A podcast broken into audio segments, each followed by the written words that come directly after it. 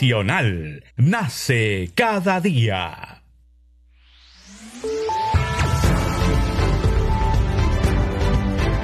Congreso Radio presenta Al día con el Congreso.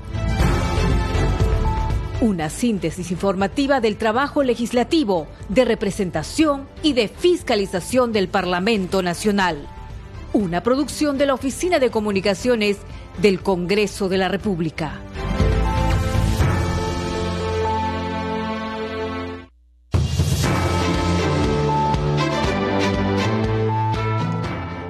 Noche con 00 minutos. ¿Cómo están? Bienvenidos al programa Al Día con el Congreso. Les saluda Danitza Palomino y estas son las principales noticias del Parlamento Nacional.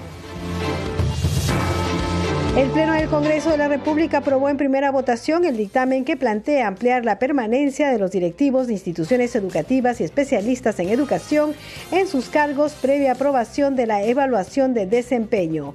El Pleno del Congreso decidió insistir en la autógrafa observada por el Poder Ejecutivo que amplía hasta el 31 de diciembre de 2024 la continuidad de los procesos de adquisición de bienes realizados bajo la modalidad de núcleo ejecutor de compras NEC, Compras Mi Perú. La representación nacional aprobó por unanimidad el dictamen que actualiza la asignación del bono de reconocimiento a los exafiliados y afiliados del Sistema Nacional de Pensiones que hayan decidido o decidan migrar al sistema privado de pensiones. El Pleno del Congreso aprobó por unanimidad el dictamen que se propone declarar de necesidad pública e interés nacional la implementación y mejoramiento de diversos establecimientos de salud en los departamentos de Arequipa, Cajamarca, Cusco, Lima, Pasco, Puno y San Martín. La Comisión de Constitución recibirá este viernes 6 a las 10 de la mañana a los representantes de los partidos políticos con la finalidad de exponer sus opiniones sobre reformas prioritarias y de mayor impacto en el sistema político peruano. 7 de la noche con un minuto, usted está escuchando al día con el Congreso.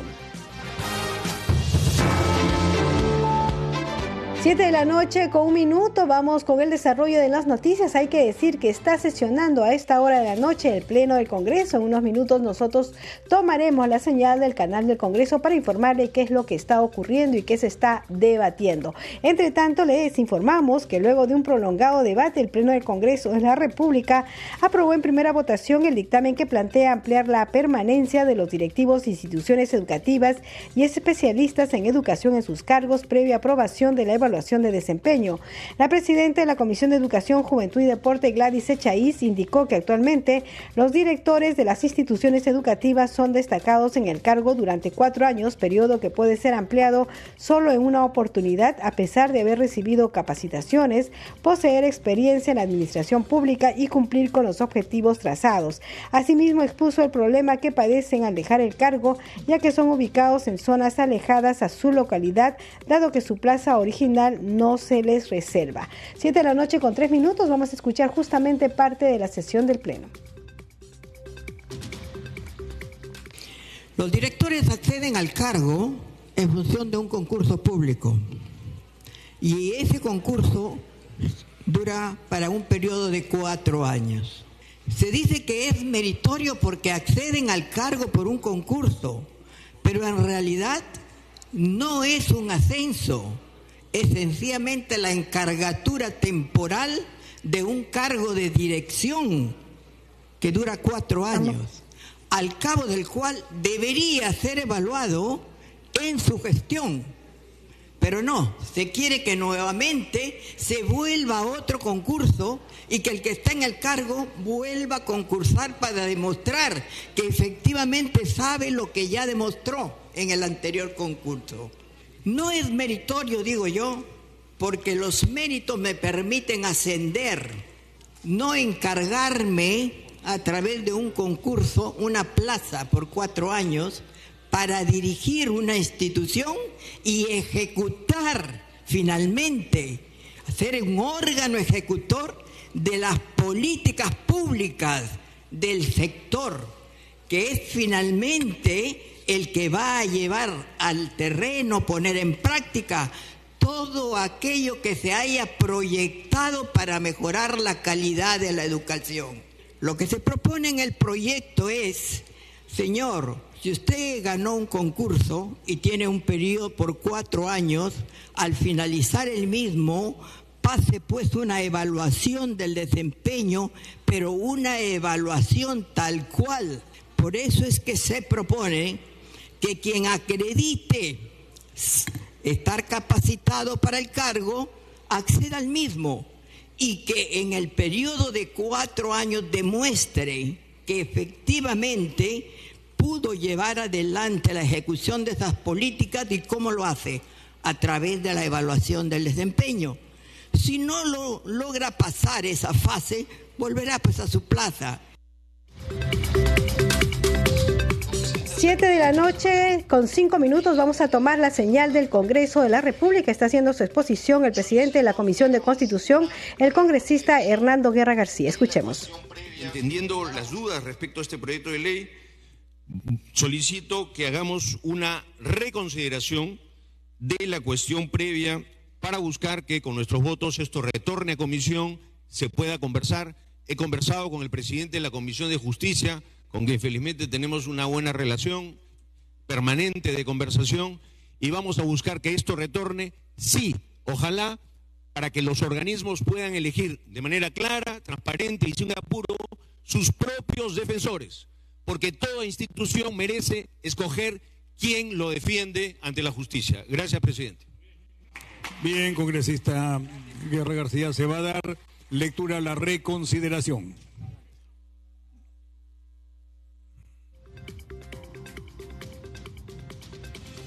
Siete de la noche con seis minutos, transmisión en vivo desde el Congreso de la República. Se está viendo la modificación al decreto legislativo. Escuchemos. La duda respecto de la materia que contiene el proyecto de ley 3270 solicito que se reconsidera la votación de la cuestión previa para que retorne a la Comisión de Constitución. Congresista García, García Campos.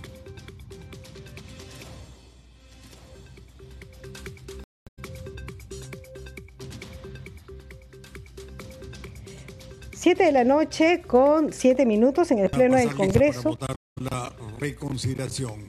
Marcar asistencia, señores congresistas.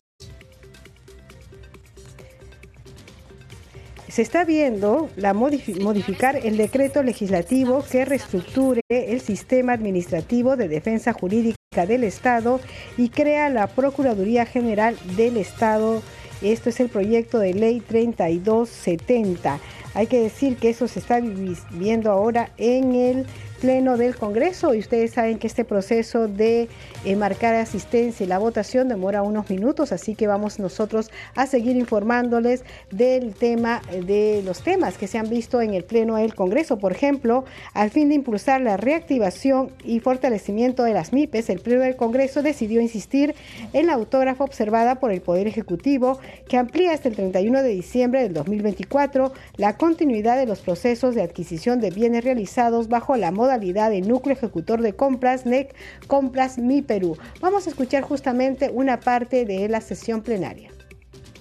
El dictamen tiene por objeto insistir en la aprobación de la autógrafa de ley que precisa la ley de reactivación de las MIPES a través de la continuidad de los procesos de adquisición de bienes realizados bajo la modalidad del núcleo ejecutor de compras, compras a mi Perú, observada por el Poder Ejecutivo el 15 de agosto del año 2022, de conformidad con lo dispuesto al artículo 108 de la Constitución Política del Perú y el acuerdo del Consejo Directivo 80-2003-2004. Se tiene como antecedente que el decreto de urgencia 056 del año 2021 de fecha 23 de junio del 2021 prorrogó los procesos de adquisición de bienes realizados bajo la modalidad de núcleo ejecutor de compras hasta el 30 de junio del año 2022 Recién, el decreto de urgencia 016 de fecha 27 de junio del 2022 permite la continuidad de la adquisición de bienes bajo la modalidad NEC y amplía la vigencia del decreto de urgencia 056-2021 hasta el 31 de marzo del 2023, lo que significa, en otras palabras, que la iniciativa legislativa y su aprobación en la Comisión de Economía es anterior al decreto de urgencia 016 del Poder Ejecutivo. Es esta entonces la razón por la que la observación del Poder Ejecutivo no habla de sustracción de la materia, sino de sobreregulación del plazo. Finalmente, se recomienda la insistencia debido a que el decreto de urgencia 058-2011 y sus modificatorias que regula la adquisición a las MIPE es una medida urgente y extraordinaria en materia económica y financiera para mantener y promover el dinamismo de la economía nacional, dictando medidas en materia de producción y productividad a favor de las micro y las pequeñas empresas.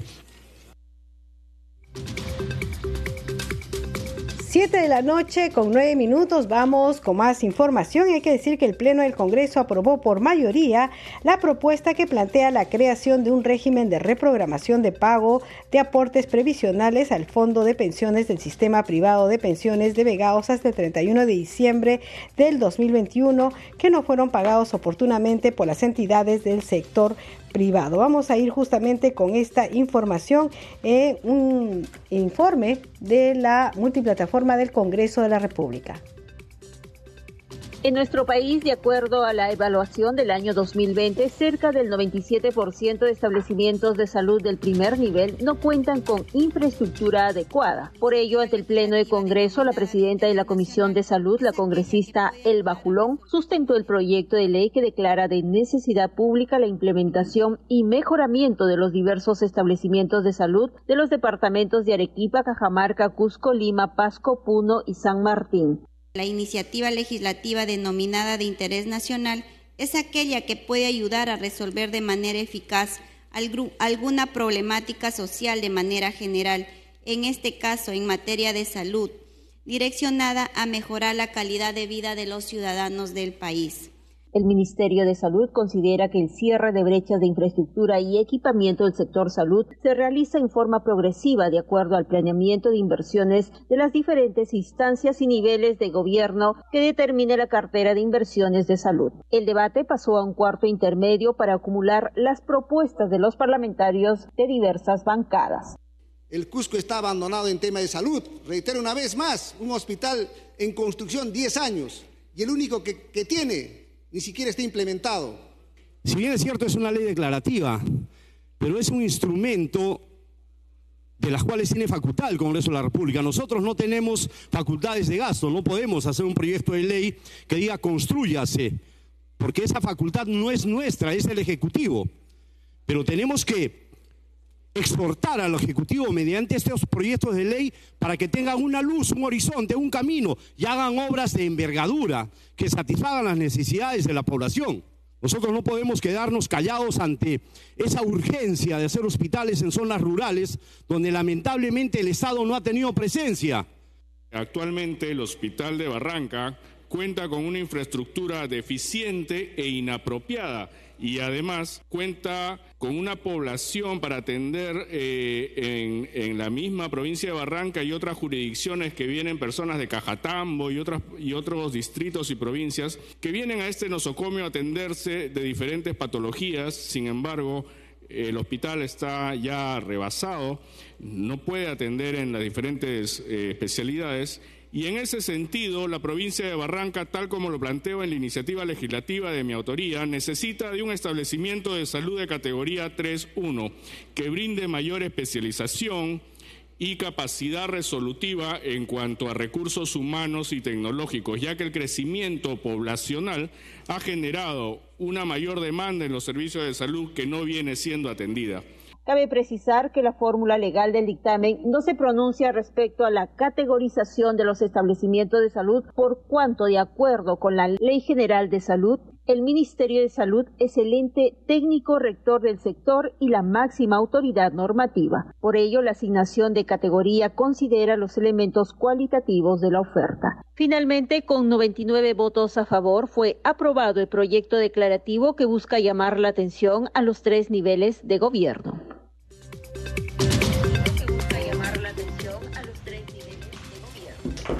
7 de la noche con 13 minutos, ya 14 minutos, vamos con más información. Hay que decir que en reconocimiento y valoración del artesano en el país, el Pleno del Congreso aprobó el dictamen que propone la ley del artesano productor y desarrollo de la actividad artesanal para un mejor, una mejor contribución al turismo, a la generación de puestos de trabajo y a la dinámica de la economía, mejorando sus condiciones de acceso al financiamiento, entre otras condiciones. La primera votación de esta iniciativa alcanzó Congreso, 112 votos a favor y una abstención.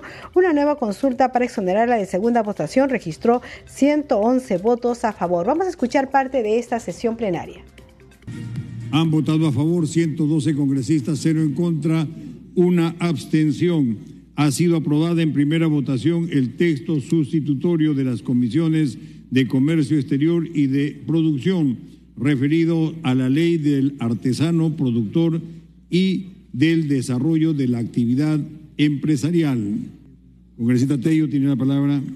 Señor presidente, con la misma asistencia solicito la exoneración de la, de la segunda votación. Gracias. Atendiendo lo solicitado por el presidente de la comisión, se va a proceder a la votación con la misma asistencia al voto. Han votado a favor 111 congresistas, cero en contra, una abstención. Ha sido aprobada la exoneración de la segunda votación del proyecto. 7 de la noche con 15 minutos, usted está escuchando al día con el Congreso a través de Radio Nacional, Congreso Radio y por supuesto también nos puede ver a través del Facebook. Estamos en Nacional en vivo. Vamos con más información de lo visto hoy en el Pleno del Congreso. Hay que decir que el Pleno del Congreso aprobó por mayoría la propuesta que plantea la creación de un régimen de reprogramación de pago de aportes previsionales al Fondo de Pensiones del Sistema Privado de Pensiones de vengados hasta el 31 de diciembre del 2021 que no fueron pagados oportunamente por las entidades del sector privado. La decisión se adoptó por 86 votos a favor, 14 en contra y 8 abstenciones en primera votación. Una nueva consulta para exonerarla de una segunda votación obtuvo 86 votos a favor, 15 en contra y 8 abstenciones, con lo cual la propuesta quedó expedita para ser enviada al Poder Ejecutivo para su eventual promulgación. Vamos a ver y escuchar el informe de la multiplataforma del Congreso de la República. ¿Cuál hace que sean 86 congresistas que han votado a favor, 14 en contra, 8 abstenciones. Ha sido aprobada en primera votación el texto sustitutorio de la Comisión de Economía que crea el régimen de reprogramación de aportes provisionales del sistema privado de pensiones para entidades del sector privado. De este modo, el presidente del Congreso de la República, José Daniel Williams Zapata, dio cuenta de la aprobación de la iniciativa legislativa 1178, cuyo autor es el congresista liberteño Juan Burgos Oliveros. La propuesta plantea que las empresas que actualmente adeudan el pago de los aportes a sus empleados puedan cumplir oportunamente con los pagos que tienen pendientes y, si el caso lo amerita, establecer el fraccionamiento para que puedan honrar sus compromisos con sus trabajadores.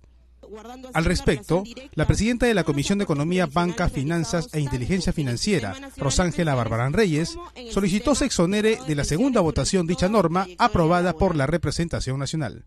Hacen 85 congresistas que han marcado, han votado a favor, 15 en contra, 8 abstenciones. Ha sido aprobada la exoneración de la segunda de la segunda votación del proyecto. Vale recalcar que la iniciativa legislativa recibió opiniones técnicas favorables desde el Ministerio de Economía y Finanzas, de la Superintendencia de Banca, Seguros y AFP y del Banco Central de Reserva.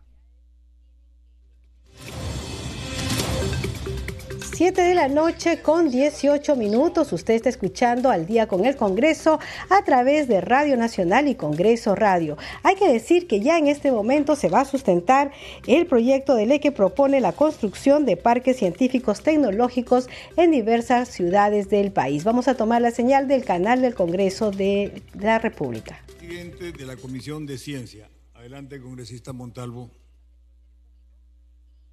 Gracias, presidente el saludo a la representación nacional, señor presidente, colegas congresistas.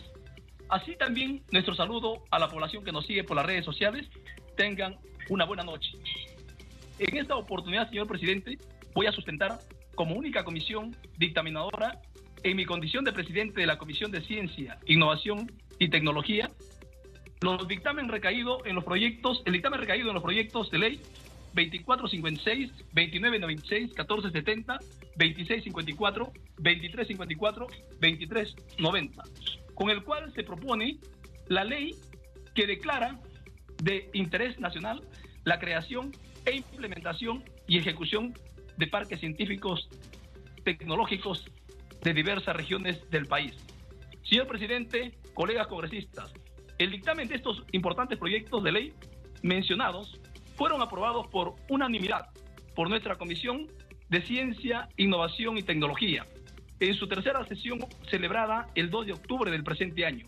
Y dada a su relevancia, esta ley, una vez se implemente, generará un impacto positivo en el desarrollo productivo, económico y social de nuestro país. Y se lograría un gran aporte en el desarrollo socioeconómico de cada región. Además, permitiría que se invierta en investigación científica, en tecnología e innovación, cuyos resultados incidirían en el desarrollo económico y social de los cuatro departamentos comprendidos, como son Cajamarca, Ica, Loreto y Cusco. Las, las iniciativas legislativas acumuladas en el presente dictamen son las siguientes. Proyecto de ley 1470 del congresista Jorge Alfonso Marticorena Mendoza, el proyecto de ley 2354 del congresista Hitler Saavedra Casternoque, el proyecto de ley 2390 del congresista Guido Bellido Duarte, el proyecto de ley 2456 del congresista Américo Gonza Castillo y el proyecto de ley 2654 del congresista Raúl Guamán Coronado. El proyecto de ley 2996 de la congresista Silvia María Montesa Facho.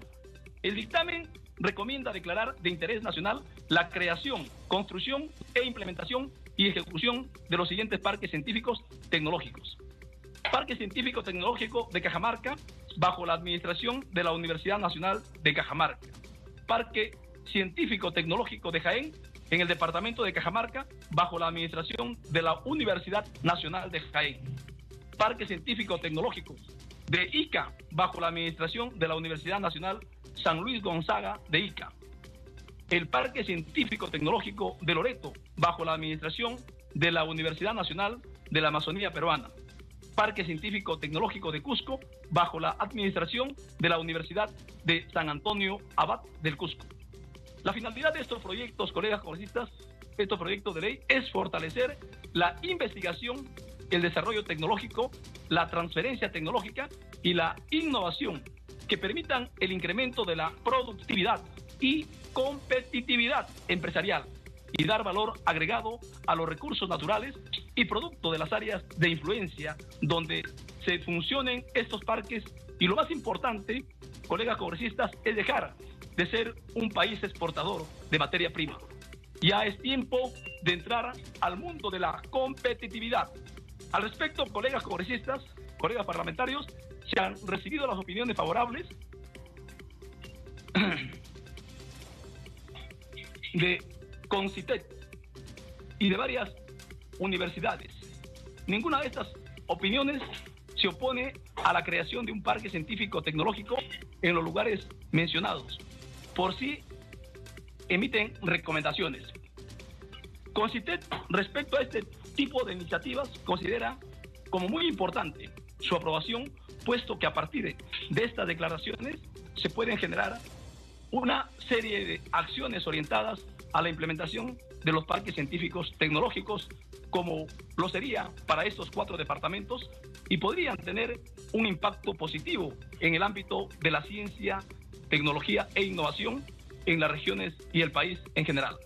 Por otro lado, colegas congresistas, desde que nuestra comisión entró en funciones en agosto del año 2021, ya hemos aprobado algunas iniciativas legislativas que promueven la creación de parques científicos tecnológicos y estos fueron para Puno, Amazonas, Pasco, para Junín, la Sierra Central, de las cuales muchas ya son leyes. Solo queda en, la, en las autoridades universitarias en impulsar su implementación. Un claro ejemplo de las posibilidades que brinda este tipo de proyectos declarativos es lo que viene ocurriendo en las regiones como por ejemplo en Puno, a raíz de la ley 31324, mediante la cual declaró de interés nacional la creación del Parque Científico Tecnológico de Puno, bajo la administración de la Universidad Nacional del Antiplano. Esta universidad destinó un área de más de 400, de 400 hectáreas de terreno en el centro de experimental ILPA para la construcción del Parque Científico Tecnológico. Asimismo, se tiene previsto trabajar muchos proyectos de inversión pública con una inversión aproximada de 250 millones de soles. Asimismo, el Consejo Universitario ha tomado la decisión de conformar un comité pro parque científico. Esperemos que ocurra lo mismo en todos los departamentos beneficiados. Ahora bien, los proyectos de ley mencionados han identificado los siguientes problemas que se pretendería resolver con una futura norma, siendo estas el parque científico tecnológico de cada uno de los departamentos constituye un anhelo de las autoridades y de la comunidad universitaria, de la ciudadanía y del sector empresarial en general, puesto que desde hace muchos años vienen gestionando por, por diversos medios la concreción de un parque científico tecnológico sin tener éxito a la fecha. Asimismo, no se ha logrado que el Poder Ejecutivo adopte las acciones necesarias para la creación e implementación de parques científico tecnológico en cada uno de los departamentos ahora beneficiados. Y también la crisis sanitaria originada por la pandemia del COVID-19 tuvo un impacto económico negativo en todos los departamentos del país que ha trascendido en todos los estratos sociales de cada departamento, perjudicando especialmente a los que menos tienen, situación que se observa en todas las regiones de nuestro país. Colegas congresistas, luego del análisis realizado, resulta pertinente señalar que la solución a los hechos descritos en los diversos proyectos de ley requiere la intervención directa del Estado en su conjunto, principalmente de las universidades nacionales, a quienes se le encarga la administración en coordinación con el Poder Ejecutivo. Y, en su caso, los gobiernos regionales, en razón a sus competencias exclusivas y compartidas. Por tanto, en principio, no se necesita de una ley, sino solo de una adecuada gestión y una firme decisión.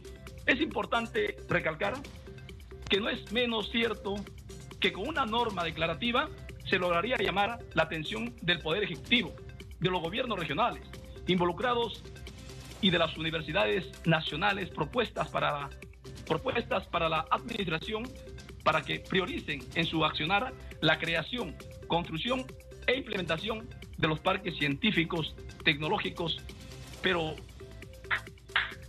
que sea técnica y económicamente viable, así como sostenible en el tiempo, con lo que se lograría un gran aporte en el desarrollo socioeconómico de cada región. Además, colegas congresistas, permitiría que se invierta en investigación científica, en tecnología e innovación, cuyos resultados incidirían en el desarrollo económico y social de los departamentos comprendidos. Asimismo, somos conscientes, colegas congresistas, que no será suficiente con una norma declarativa. Por ello, la Comisión de Ciencia y Tecnología recomienda a las universidades nacionales procurar las condiciones necesarias para la creación e implementación de los parques científicos, tecnológicos en su departamento, puesto que estarían bajo su administración, debiendo considerar rigurosamente los lineamientos técnicos para parques científicos tecnológicos en el Perú aprobados por CONCITEP. De lo contrario, sería inviable esta implementación. Así también, la Comisión recomienda a las universidades nacionales llevar a cabo una exhaustiva evaluación de la viabilidad. 7 de la noche con 28 minutos, entonces eh, se está sustentando los proyectos de ley que proponen declarar de interés nacional la creación, construcción, implementación y ejecución de parques científicos tecnológicos en diversas regiones del país. Hacemos una pausa y regresamos con más información aquí en Al día con el Congreso.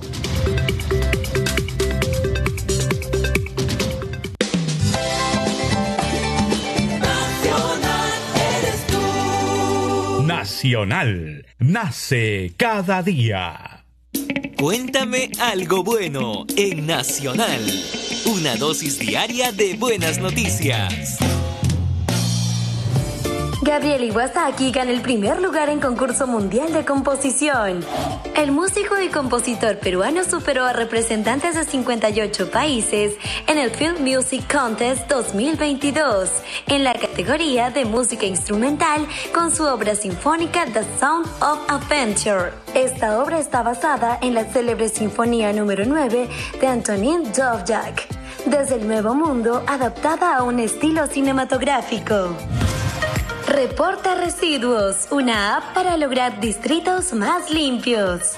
El Ministerio del Ambiente pone a disposición este aplicativo que permite a los ciudadanos alertar a las autoridades sobre la acumulación de basura en las calles cercanas a sus hogares. Desde la app Reporta Residuos puedes registrar fotos o videos de los residuos sólidos. Esta información será validada por el OEFA y luego enviada a la municipalidad correspondiente para que cumpla con el recojo de basura y las funciones de limpieza. Tres templos coloniales cusqueños declarados Patrimonio Cultural de la Nación serán restaurados.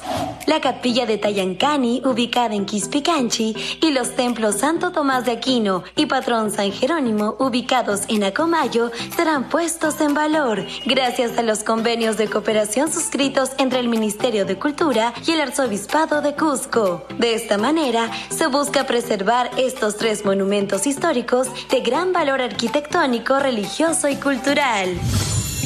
Cuéntame algo bueno en Nacional.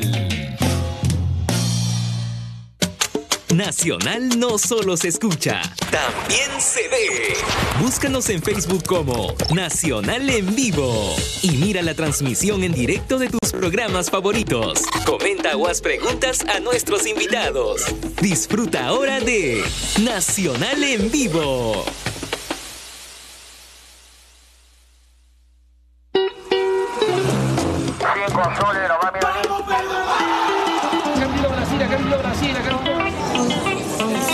Apite aquí, parenzi. ¿Qué significa ser peruano?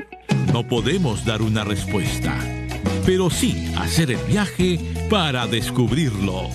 En Nacional, separamos una hora de cada semana para pensarnos y repensarnos como peruanos. Habla Perú, habla.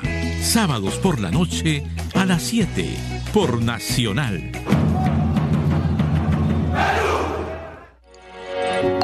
¿Quieres comunicarte con Nacional para alertarnos de alguna noticia o hacer una denuncia?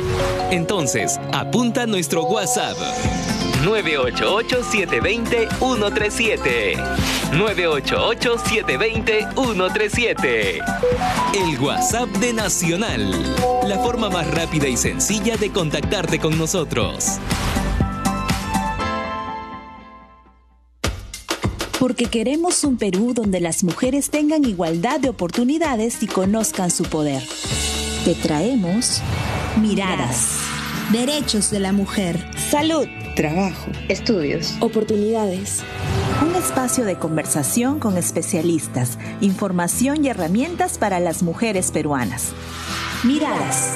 Sábados por la mañana, a las 9, por Nacional.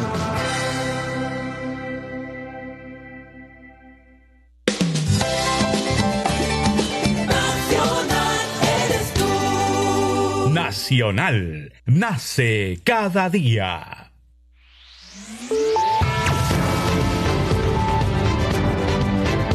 Continuamos en Al día con el Congreso.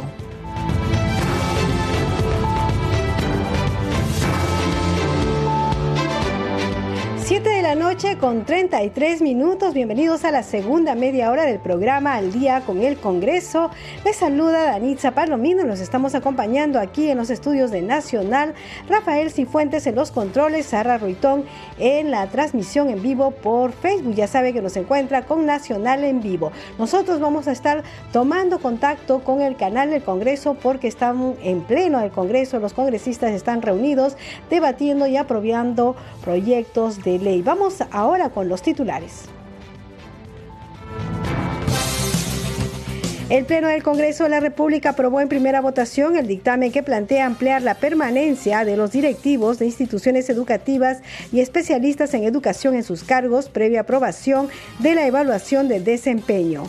El Pleno del Congreso decidió insistir en la autógrafa observada por el Poder Ejecutivo que amplía hasta el 31 de diciembre del 2024 la continuidad de los procesos de adquisición de bienes realizados bajo la modalidad del núcleo ejecutor de compras NEC Compras Mi Perú.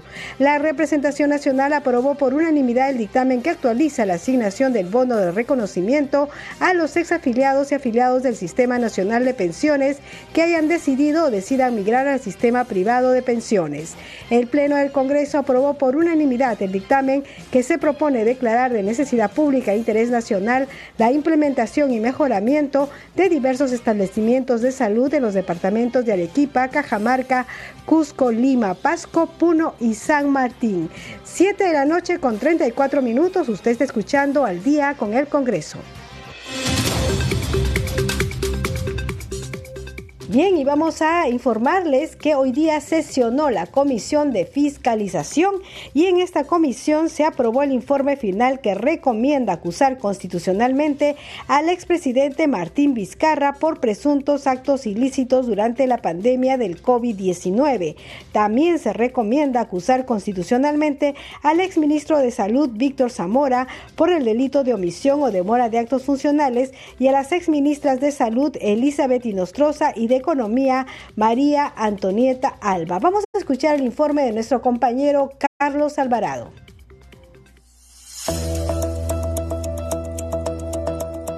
Con 13 votos a favor y una abstención, la Comisión de Fiscalización aprobó el informe final de la investigación por presuntos actos ilícitos durante la emergencia sanitaria por el COVID-19. Ahora pasará al Pleno para su debate y votación.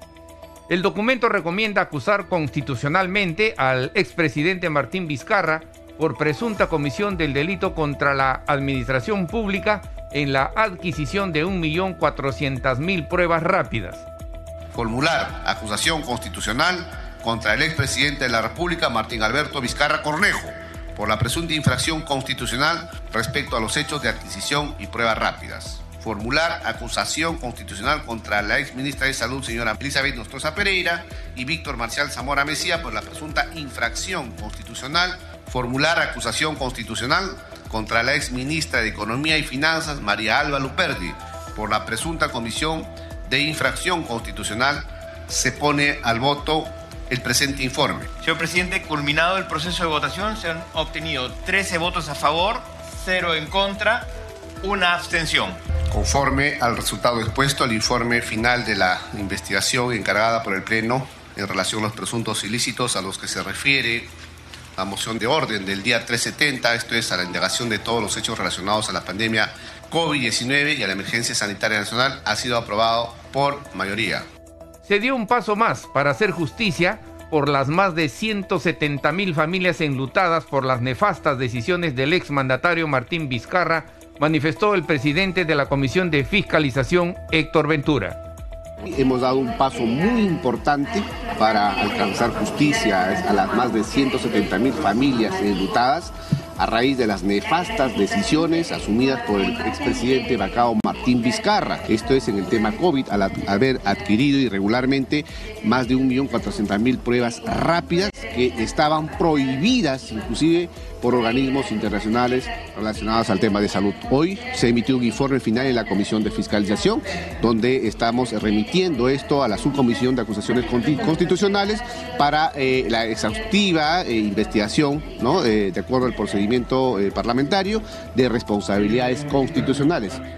En el informe se señala que Vizcarra Cornejo y las exministras Inostroza y Alba Luperdi se reunieron con empresas proveedoras para concertar la compra de pruebas rápidas, actuando así de forma contraria a las políticas de salud vigentes que reconocía el uso de la prueba molecular para detectar el virus, precisa el documento.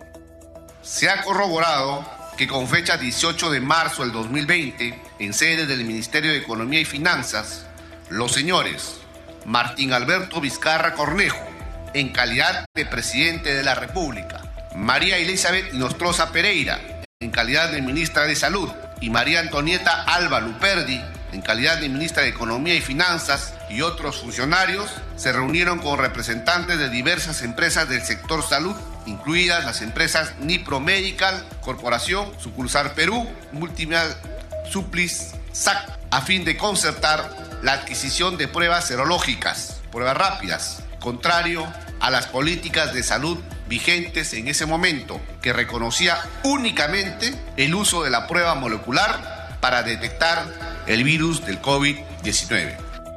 También se recomienda acusar constitucionalmente al exministro de Salud Víctor Zamora por el presunto delito de omisión o demora de actos funcionales a permitir que se continuara ejecutando actos administrativos indebidos.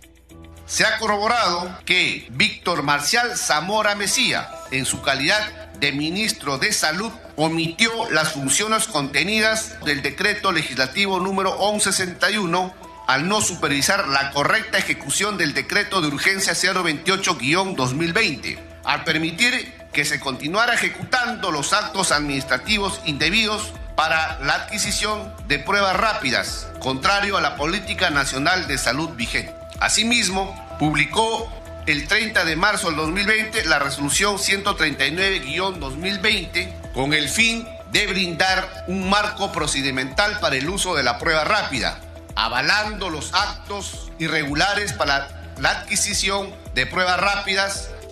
Si el Pleno aprueba el informe final de fiscalización, este será remitido al Ministerio Público y a la Subcomisión de Acusaciones Constitucionales.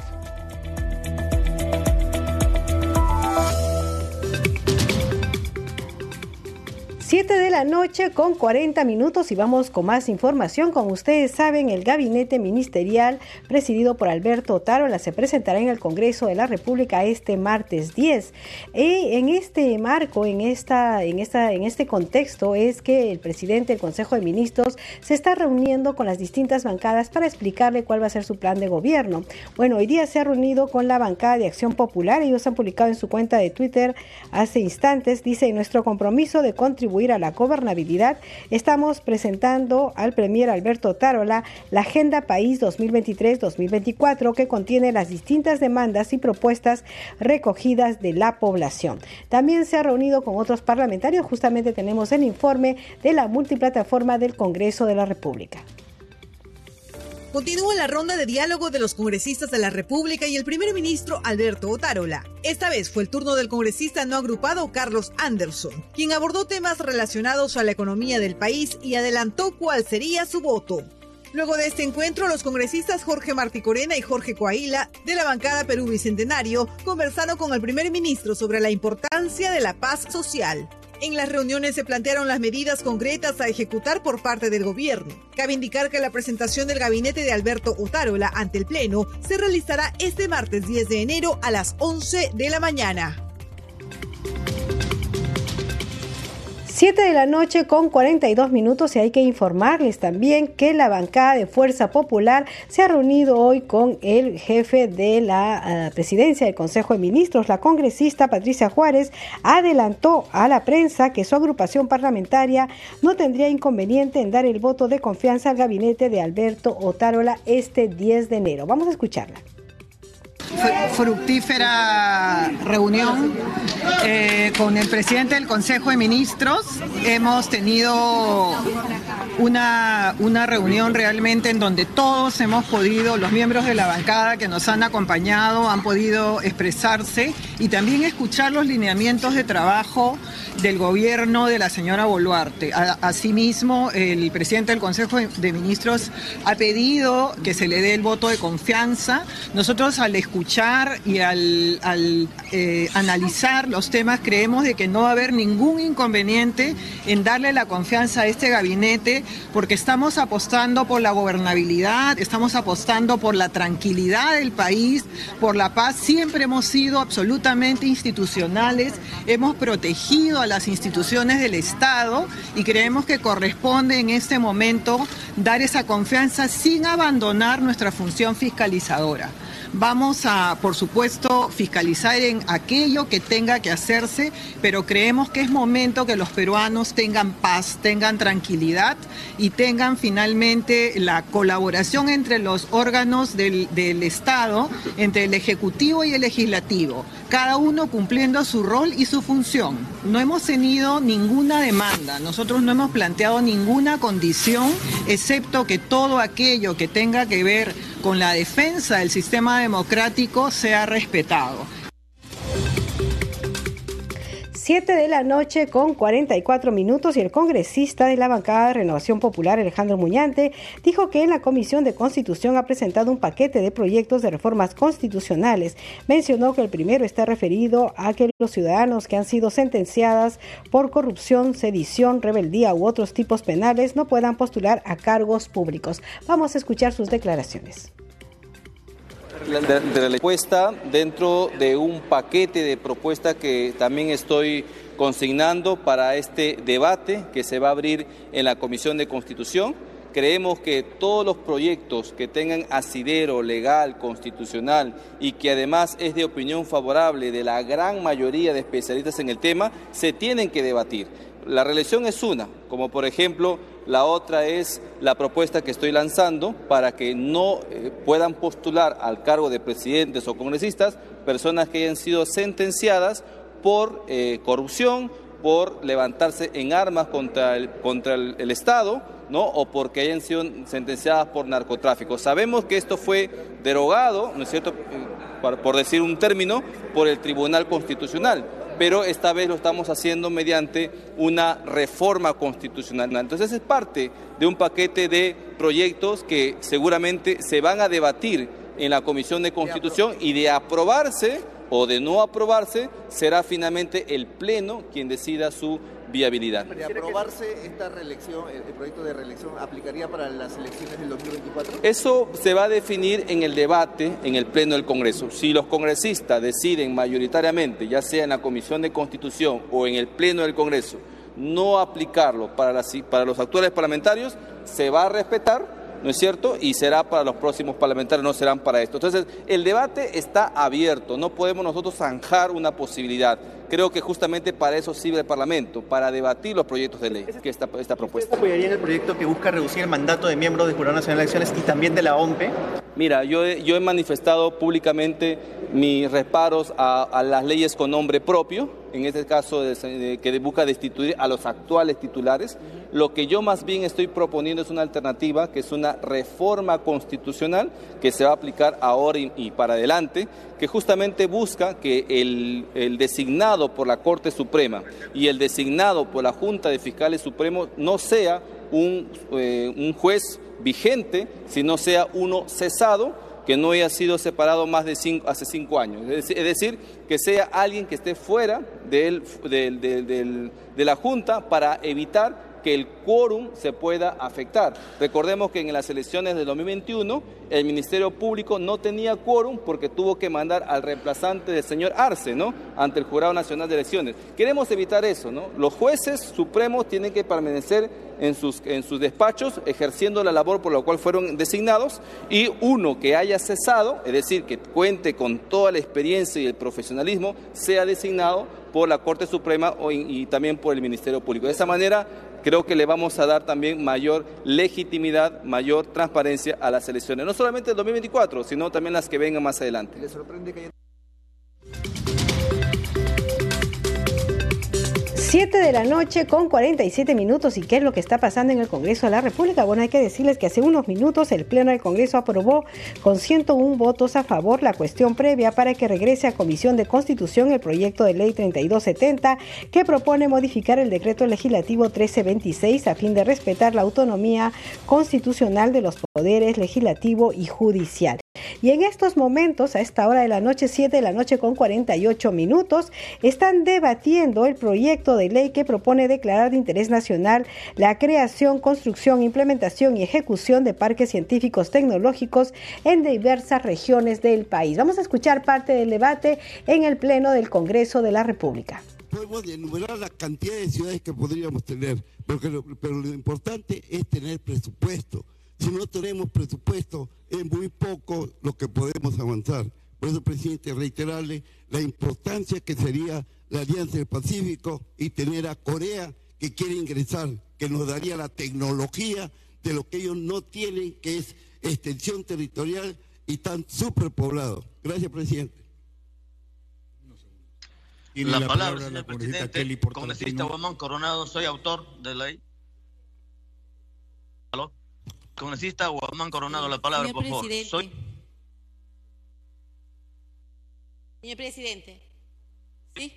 Perfecto, muchas gracias, señor presidente. Sí, adelante, congresista. Eh, por supuesto que sí, la bancada Perú Libre está a favor de esta iniciativa legislativa, pero no quiero pasar desapercibido, señor presidente. Eh, en la página 57 de la agenda del Pleno, que está publicada el día de ayer con 4 de enero, se ha, eh, que se ha incluido la moción 5125 de interpelación de la señora canciller. sin embargo, hoy en la agenda no se ha priorizado. Eh, según el reglamento del Congreso, en el artículo 83, manifiesta lo siguiente. El pedido de la interpelación se formula mediante moción de orden del día firmada por no menos del 15% del número legal de congresistas y acompañada del respectivo pliego interpelatorio. Tiene preferencia en el orden del día y es vista antes de cualquier otra moción pendiente en la agenda. Es por eso, señor presidente, solicito por estas consideraciones que disponga usted que se pueda tocar la moción 5125, que se trate preferentemente conforme establece el reglamento del Congreso, porque eso ya ha sido agendado y oh sorpresa, no ha estado el día de hoy y por aras de conducir correctamente esta, este pleno, pedimos que se pueda tocar el tema. Muchas gracias. Sí, está previsto para dar cuenta en la sesión de hoy. La palabra, señor presidente, la palabra... Coronado.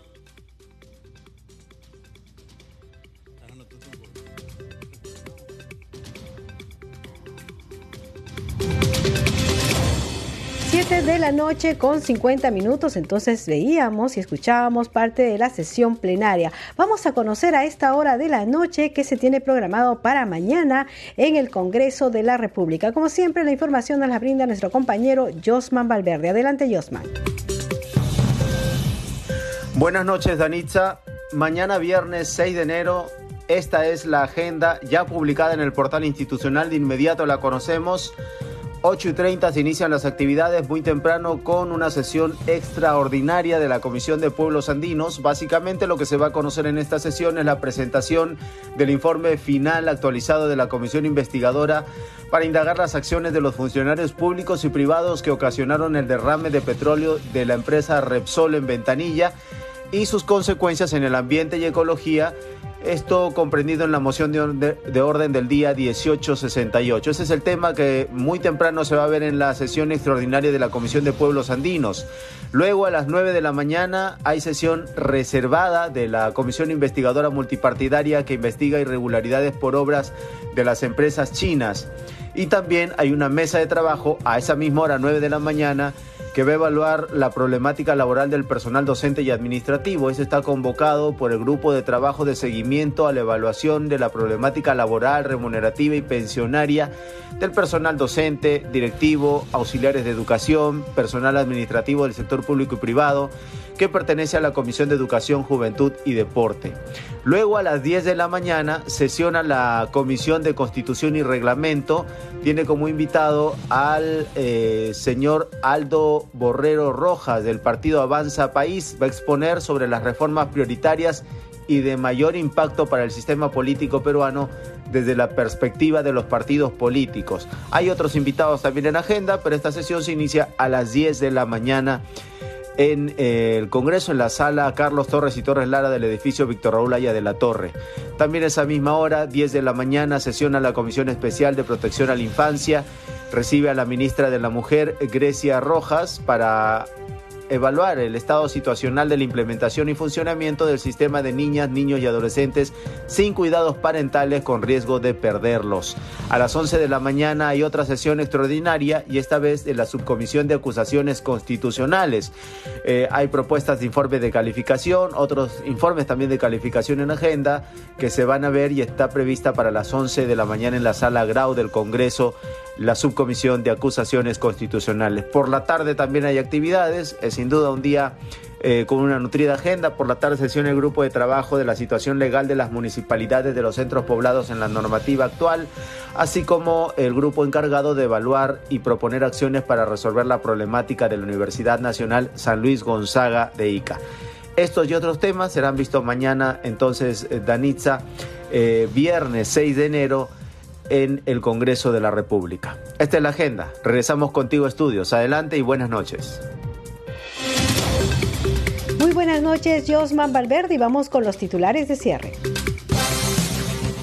El Pleno del Congreso de la República aprobó en primera votación el dictamen que plantea ampliar la permanencia de los directivos de instituciones educativas y especialistas en educación en sus cargos previa aprobación de la evaluación de desempeño.